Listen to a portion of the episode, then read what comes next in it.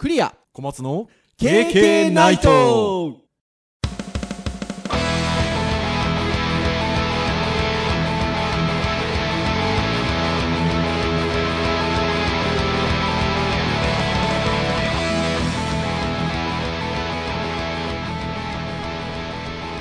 経験ナイト。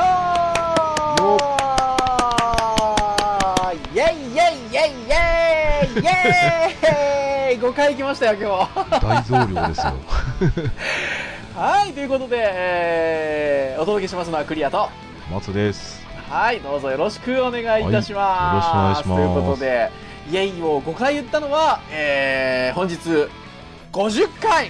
よあはい。来ましたね。来ましたね。いやー思えばあれ配信何回目だったんでしょうかね小松先生が口走ってるんですよ。あの50回ぐらいは行きましょうねみたいなことを。多分ね今あの編集でここ小松先生がその時の音声ここ入れてくれてると思うんですけど。そんな日はないっちゅうねんって話なんですが皆さんだから聞き直してください以前のやつから。小松先生が50回ということを言ってる時がありますから。一応最低目標はね一応50回やりましょうみたいなねはーいということで50回やってきましたよはい。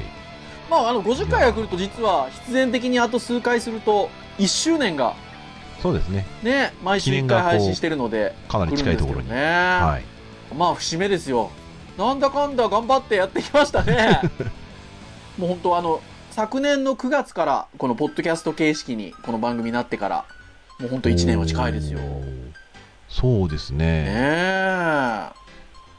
え50回にあたってねあの、はい今日何の話をしようかっていう編集会議もちょっと前からしつつはないか。なか決まらずという感じだったんですけど家でもですねちょっとなんか奥さんにそんな話をしたんですよほう。もうすぐ50回を迎えますとはいはいはい。なんかね今ね何の話をしようか困っててねなんて話をしたらはい。じゃあほらもうほら50歳になったらどんな人間になってたいかとか話したらいいんじゃないのって思って 言われたですよまあ、リアルにね、あの、そんなに遠くはないですからね。そう言われたらさですよ。僕45歳であの今年度僕2月生まれなんですけど、はいはいはい。よん46歳になる年なんですけど。まあねもう45年したらって感じですよ。小松先生もだから、え僕、今年度44ですから、ー、六年後です667ね年みたいな感じですよね。うん。そうですよね。そう遠くはないですよ、ちょっとびっくりですね。あんまりこう、自分が50になるイメージないですからね。そうでしょ、うん。あの半世紀ですよ僕ね、半世紀よりもね、ちょっと昔のね、はい定年の10年前みたいなイメージがね、ああでもあそうんですねま想像つかないです。まあ、今はね、定年はさすがにもう60ってことないですけど、うん65とか考えるとね、ああそうか、みたい今日はそれ話さないですけど なんかそんなようなことを話す機会があってもいいのかなとはちょっと思いましたねな。うん。あの50歳ということに限らずなんかこうなんていうんですかライフプラン？うん。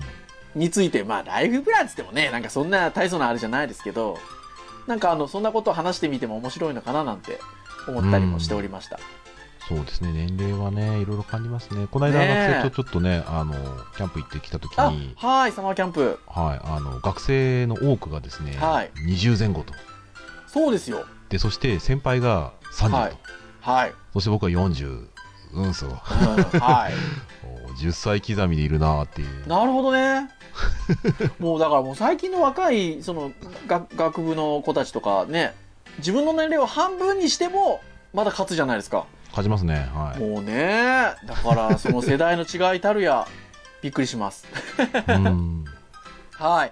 そんな感じなんですがじゃあ今日何の話をしましょうかとはい。いうことでいろいろ話した結果ですねターン的にはウェブのターンなんですよね。はい。ウェブターンです。そうで、まあ、今回50回なんでそんなにそのあのウェブだ教育だガジェットだハードだっていうことなく喋ってもいいかななんていうことで話もしてたんですけどはい。結果的には以前ちょっとあのこういう話してみてもいいかもねということでストックしておいたネタが あったのでそれについて話そうかとはい。いうことで、これはトライベックさん。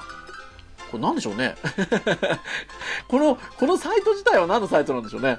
私たちの強み、ユーザー視点、ワンストップサービス、オウンドメディア、プロジェクトマネジメントなんてありますが、まあそういった、えっと、情報を扱うところを主としてる会社さんかな。まあ、コンサルなんでしょうね、多分ねうんトライベックさんという会社があるんですが、えーそこがですね、えっと、ウェブロイヤリティスコアランキング2015というのを去年発表しておりまして、はい。えー主要企業50社のウェブサイトについて顧客ロイヤリティやブランドロイヤリティが可視化できる指標ウェブロイヤリティスコアというのをまあ独自に作ってるんだと思うんですけどうん。これを用いて計測された結果をもとにですね、えー50サイトのランキングをつけてるとはい。これは2015年の5月12日から14日のよん？234 3日間はい。えー全国の20歳以上の男女を対象として87万5506配信、えー本調査対象者が2217うん。名ということでああ、はいはいはい。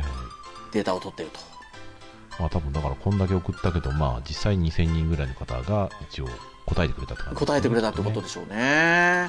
で、まあ、主要、主要企業ということで、どういう業種があるかというと、家電、エレクトロニクス、自動車、エネルギー、アパレル、運輸、飲料、外食、食品、化粧品、生活用品、小売、コンビニと、まあ、生活者の多くが利用する主要企業50サイトと。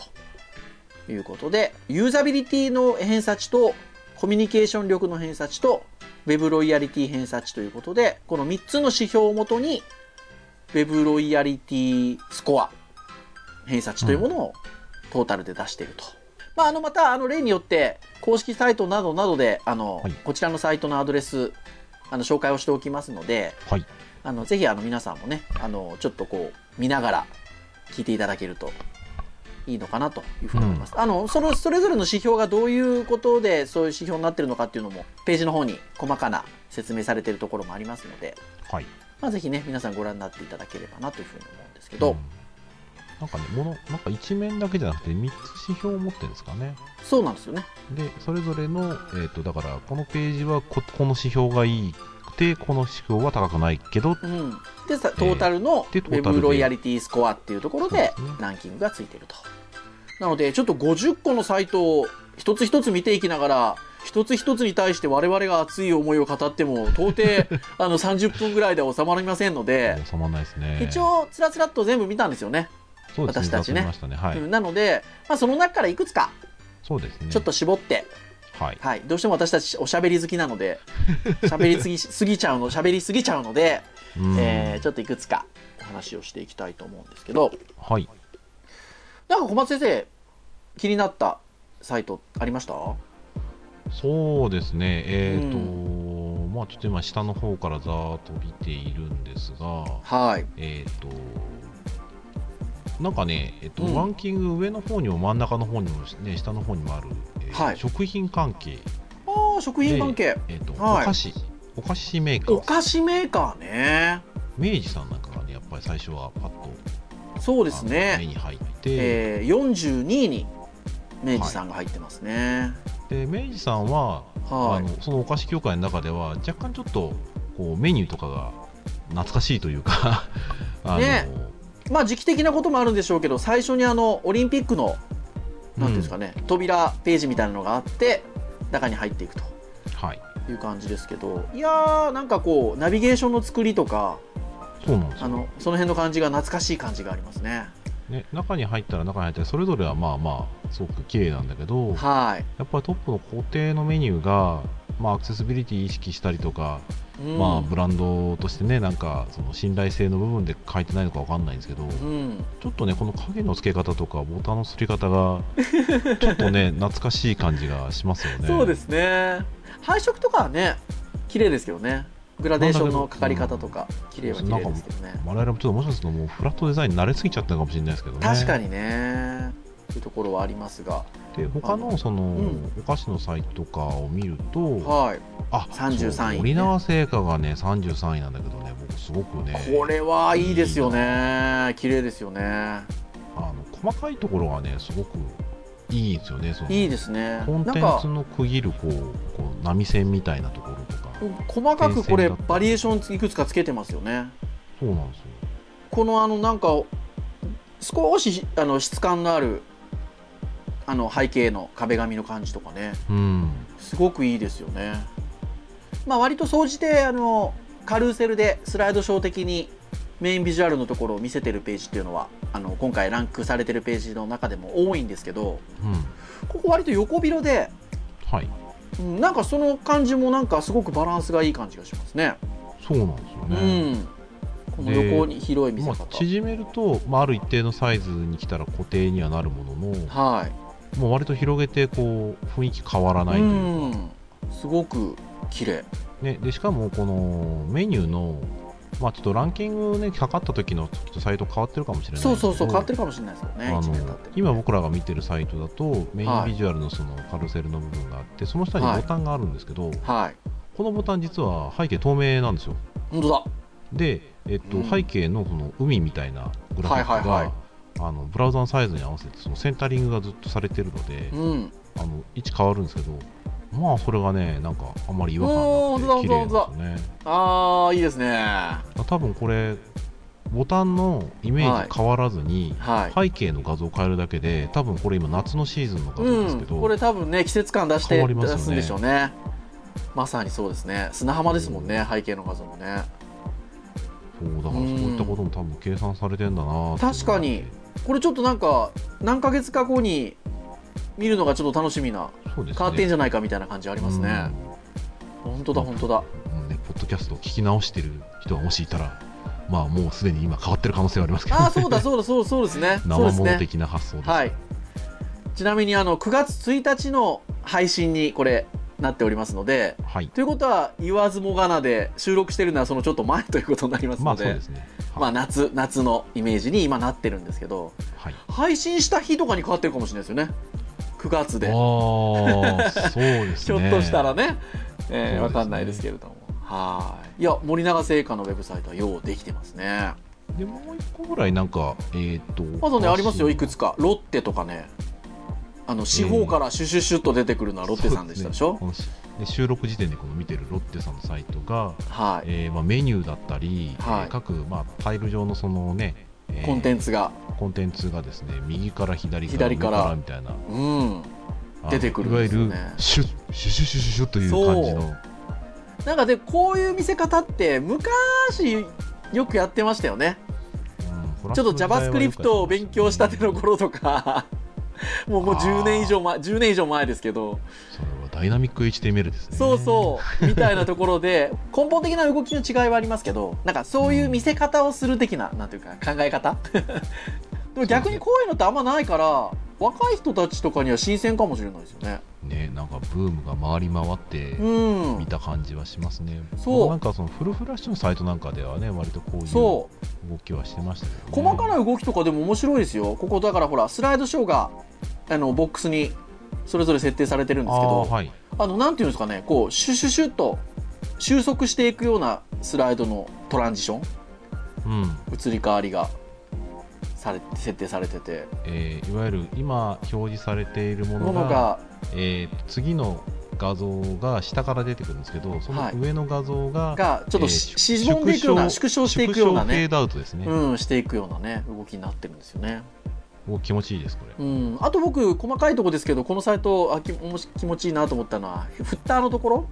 はい。あの、まあ、割と最近はあのサイトマップなんか置いてはあの幅広にというか高さを持ってるページが多いんですけどうん。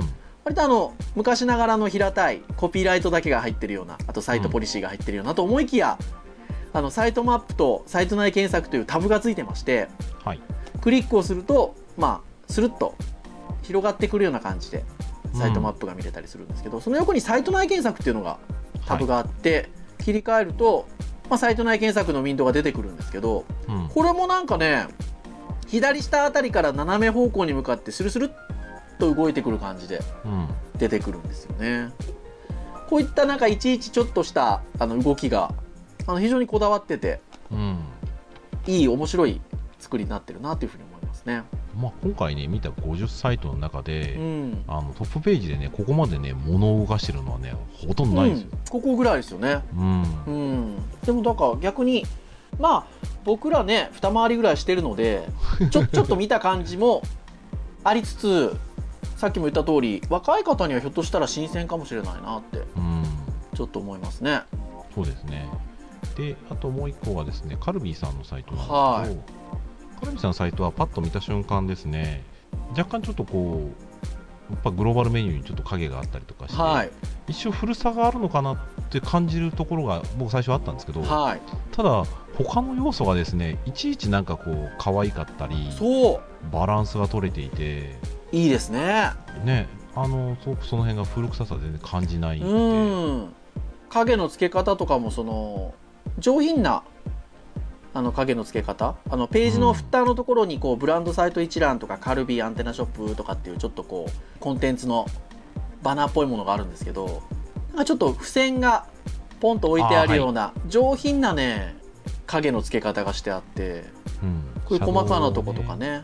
うん。似てるような感じに見える親切ですよね、これ。そう他のところもねボタンとか割とこう薄いグラデーションかかってるんですけど、えー、とフラットじゃない感じのものって、ややもするとちょっとやっぱり懐かしい感じがすごくするんですけど、こうん。このはね割とこう丁寧な感じで、はい。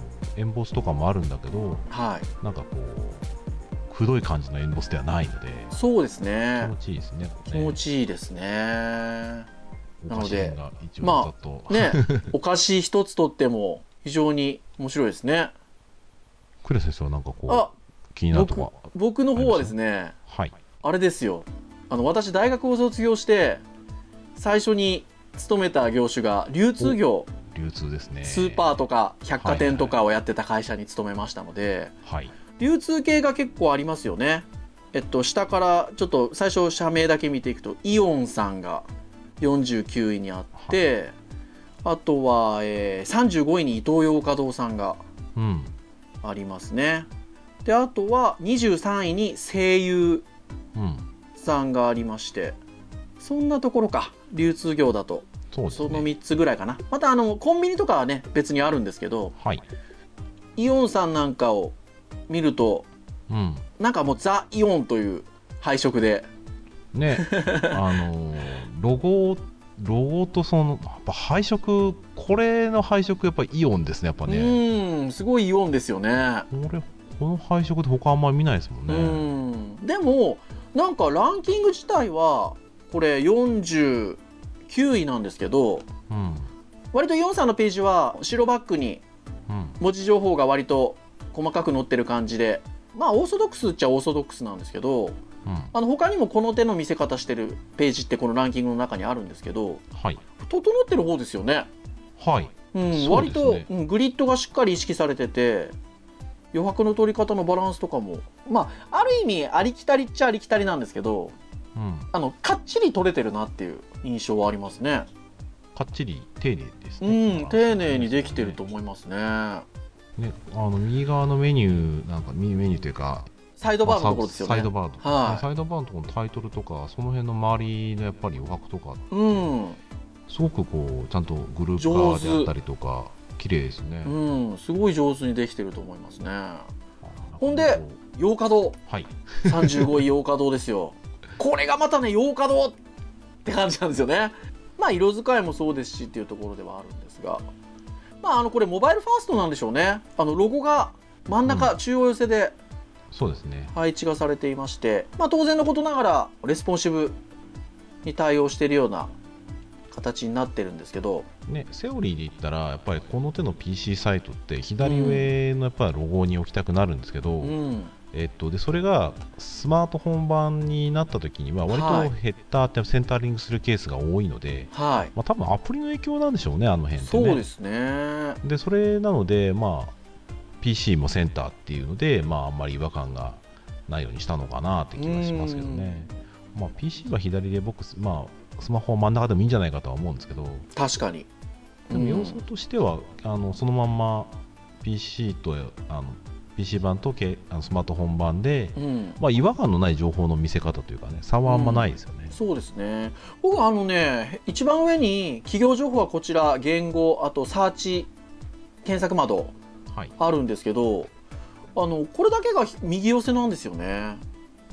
あの全体的に基本的には中心寄せのレイアウトがなされてるんですけど、はい、例えばフッターなんかにあの SNS 系のアイコンが並んでたりするんですけどそれも中央寄せで配置がされたり、はい、基本中心軸にしてるんですけどここだけ右並びになってましてうん。なんかうまく中央寄せで見せられなかったのかなってううん。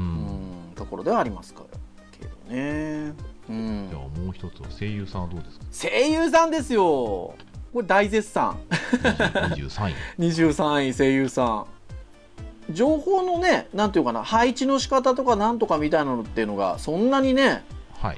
なんか極端に他と違ってるかっていうとそうじゃなくて、まあ、割にねあのやっぱりここも少しモバイルを意識した、うんあの大ぶりな作りで番組で配置してっていうような見せ方ではあるんですけど細かなところの作り込みがなんかいいですね。うん。あのなんかアイコン、アイコン一つとってもデザインすごくいいですしページのあの中ほどに知らずに行ったらもったいないっていう見出しがついたコンテンツがあったりとか、えーあ見つけましたね。なんていうね。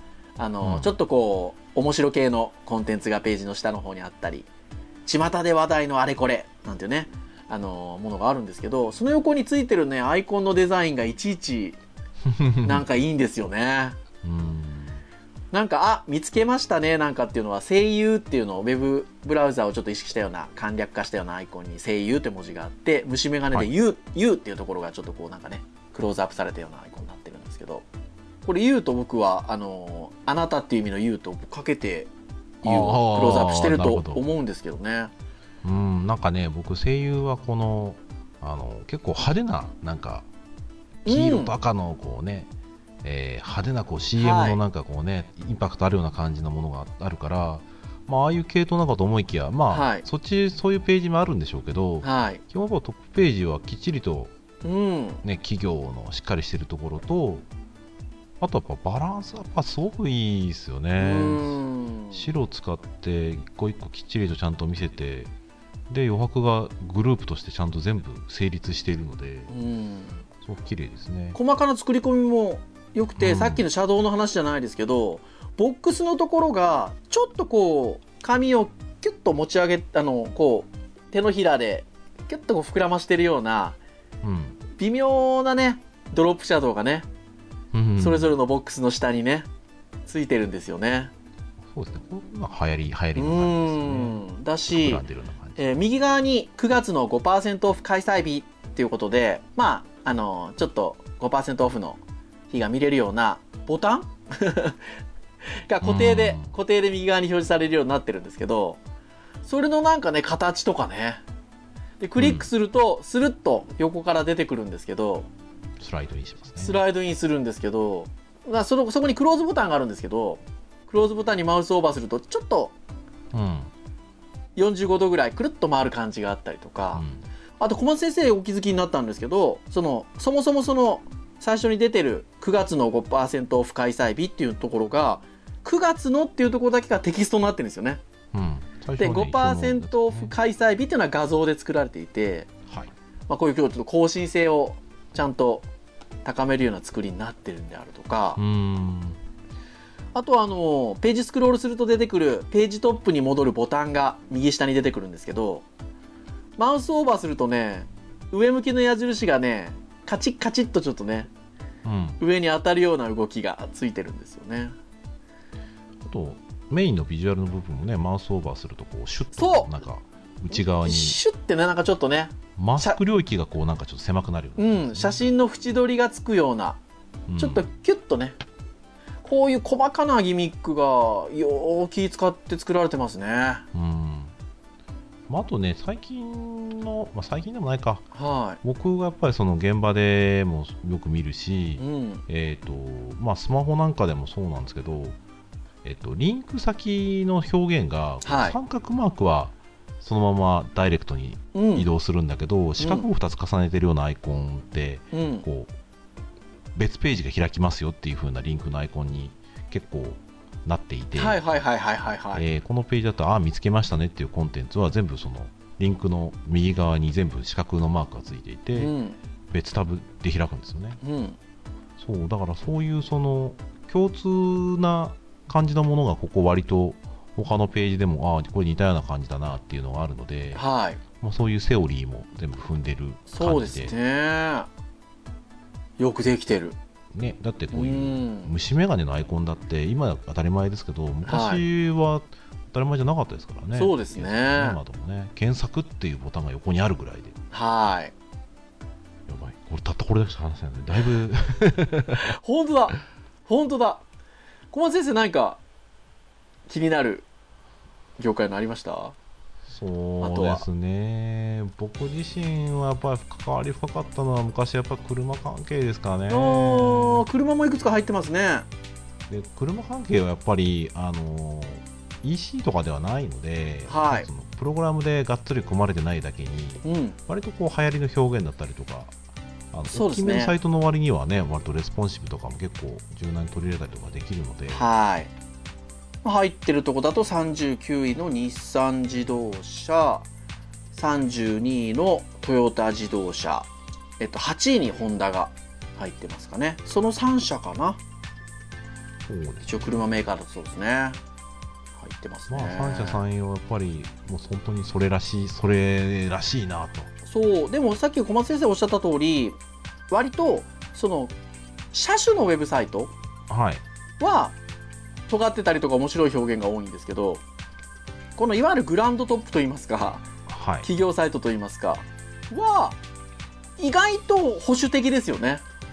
そうですね。なんか、うん。多分ねたくさんの人が関わるからいわゆる普遍的なこう誰にとってもこうね嫌な思いをしないというかあの嫌な印象を与えないようなところで言うとまあこういう感じになっちゃうんでうすよね。んなんかもうトヨタさんなんかは非常にカタログ的な。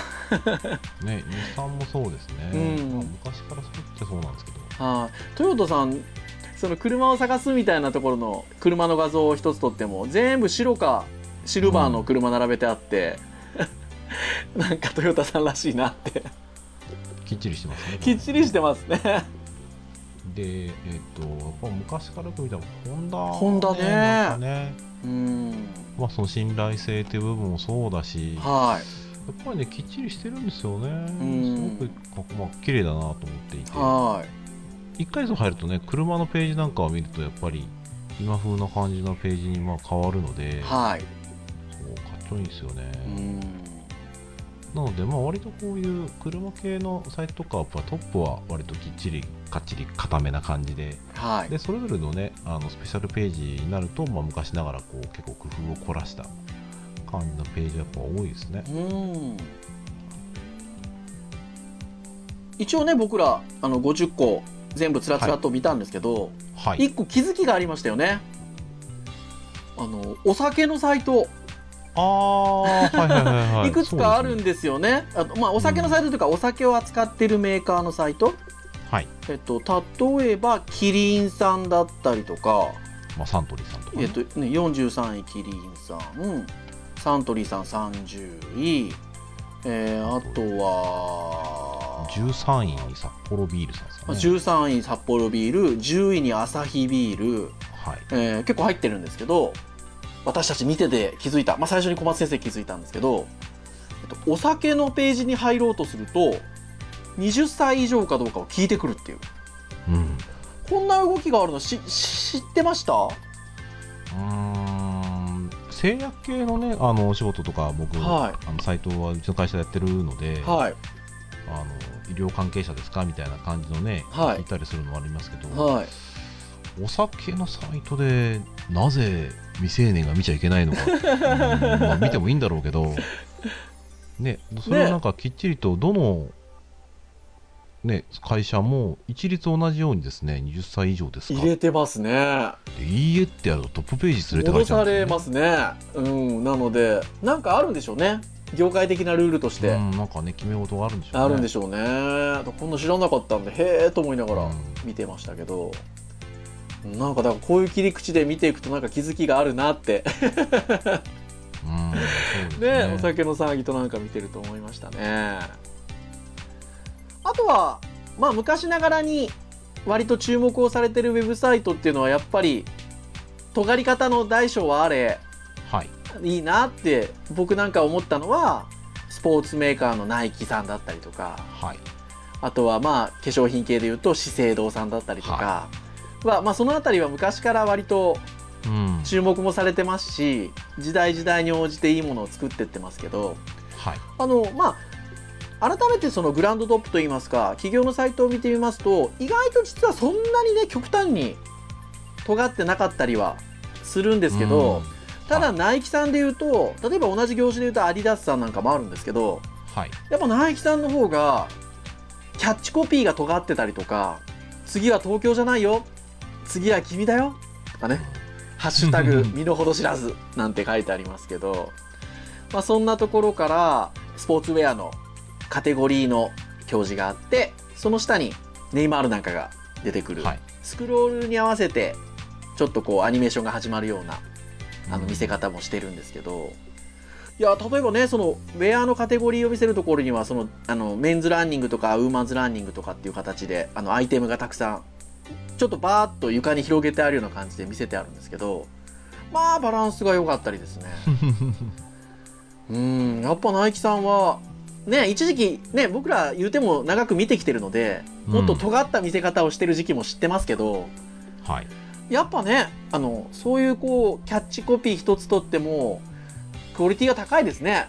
高いですうねん、それで言うと資生堂さんのページもあの商品のページは割と尖ってるんですけどグランドページは割と少しおとなしめではあるんですがはい。やっぱ言うても写真のクオリティ？圧倒的な。圧倒的ですね。だから同じ業種で言えばと花王さんか。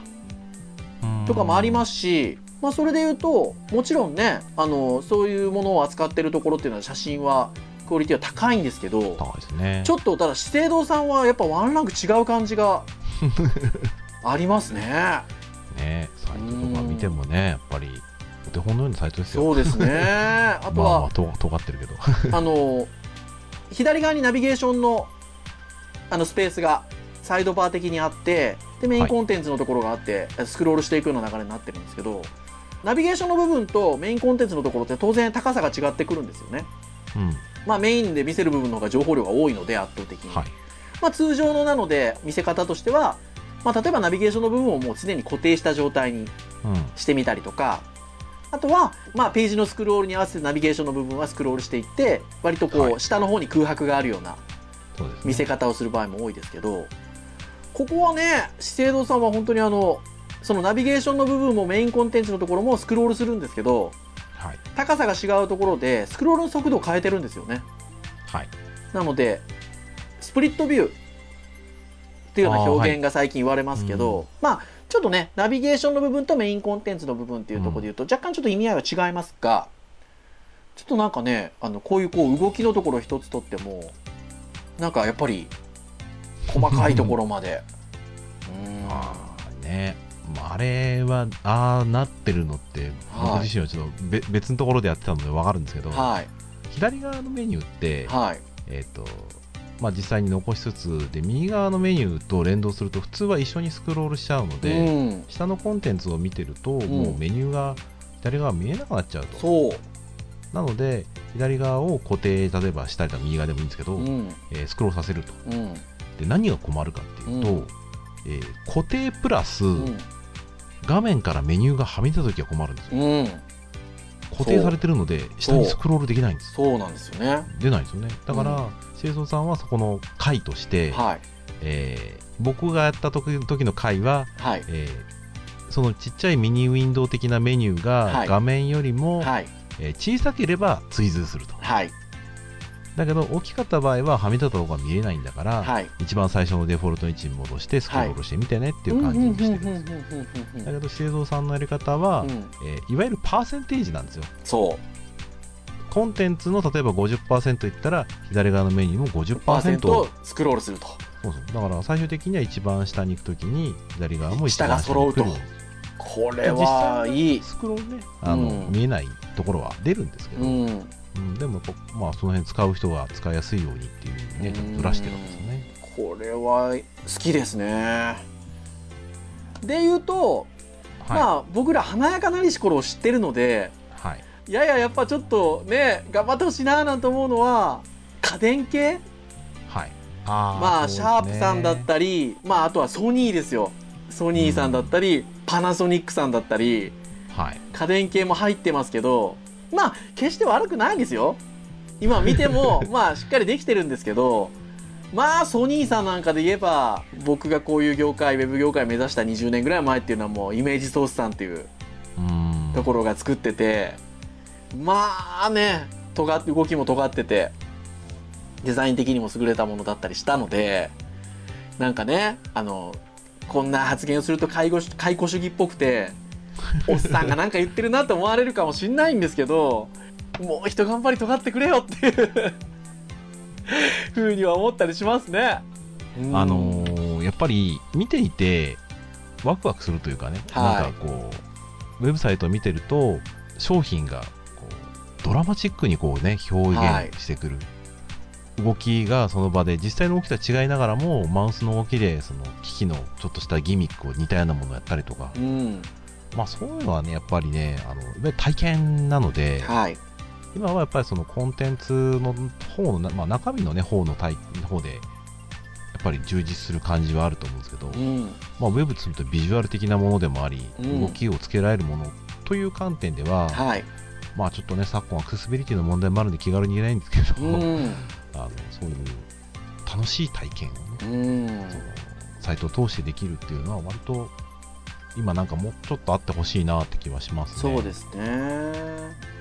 そして、まあ、一応話の締めとしてっていう感じでね本当はもっともっと話したいんですが 時間的なところもあるのでっていうと1位はアナ。航空会社のアナですね、はい。JAL さんもえーっと何位かな？えー、JAL さん JAL さん、えー、36位うん入ってますけどいやそれで言うとほらさっきあの車メーカーはプログラムが絡んでない EC が絡まないので、ある意味チャレンジしやすいっていうところの話がありましたが、まあ、航空会社のウェブサイトなんていうのはまさにその逆で予約もあればなんだっていうところで結構プログラムに絡んでくる中はい。いやーい1位っていうのはやっぱり素晴らしいと思いますよ。うん。ねえまあねトータルでまあなんか見てますからねなんか。うん多分利用者が多い中で多分ねあの僕ちょっとああいうのは関係ある際仕事してるのでわかるんですけど、はい。あのやっぱりねユーザーさん、まあ、ユーザーというとちょっとまたあれか、えー、と閲覧してる人が、はい。まあやっぱりねあの ANA に要望を言うみたいなんですよ、うん。でそれを ANA はちゃんと、えー真摯に捉えて、うん。まあ、こういう意見があるっていうので、うん。改善をやっぱりするので、はえーまあ、時に素晴らしい姿勢だ。いはい。時に、まあ、作る側からしてみたら大変な。それをするとものすごいこう回収がみたいなね。うんいうこともまあ割とあったりするので、はい。まあ多分ね実際ちょっと僕はもう慣れすぎちゃってるのではい。あの一概にこうあのサイトがどう素晴らしいかってなかなかうん。分かりにくい部分もあるんですけど、うん。あのもちろんいいものを作ってるつもりではいるんですけど、はい。まあ、でもやっぱりいいとこは多分そうなんでしょうねきっと。改善しているんでしょうねそうですお客さんね。まあ結果としてユーザビリティ偏差値コミュニケーション力偏差値ウェブロイヤリティ偏差値という3つの軸が総じて60以上。うんというところですので、まあ非常にバランスもよくできてると。いやーでもあれですね、はい。あのー時に我々ちょっとこうね、はい。ああーなんかもったいない残念だなっていう風なのもあるし、でもなんかこのサイトここいいよねっていうのはい。は結構楽しかったりしますよね、ではい。なんか前にあの一緒に飯食った時にはい。話したような、い。なんかやっぱり自分のこうおすすめのサイトをねとことん褒めるみたいなね、はい。感じのこととかなんかできたら楽しいね。そうですね。なんかそんなこともやりたいですね。ビブリオバトルみたいなね、うん、そう。ウェブサイトビブリオバトルみたいなことってちょっとね前々からちょっとやってみたいねって話してるんですよね、うん。だとことんなんかねほなんか褒めちぎるってはい。ある意味良さをちゃんと発見しないとできないので、確かに。うん、はい。だから、ね、しかも全部ブーメランに跳ね返ってきちゃうので、うんだからやってねっていうふうに言われちゃうんですけど。そうですね。あそれで言うとあれですよ。だからあのそういったイベントをあの KK ナイトプレゼンツでやってもいいじゃないですか。お。50回を迎えましたしね。ももう1年も迎えますのでなんかそういう機会があってもいいのかなっていう気はしますね。はい。てなところではい。ございましょうかはい。はい。ということで KK ナイトは毎週木曜日に配信をいたしております。はい。はい。ということで、えーあと数回すれば1年迎えますのでまあ、ぜひね皆さんあのお気軽に、まあ、あの私どもの姿勢としては気軽な場面で気軽な時に聞いていただきたいなというのがございますのではい。あのぜひあの気楽な気持ちであの公式サイトで直接聞いていただくもよし、はい。えー購読登録していただいて、えーこう。定期的に聞いていただくのもよし、はい、聞いていただけるといいかなと思っております。はい。はい、ということで以上お届けをいたしましたのはクリアとまずでした。それではまた次回51回目の配信で お会いいたしたいと思います。皆さんさようなら。さようなら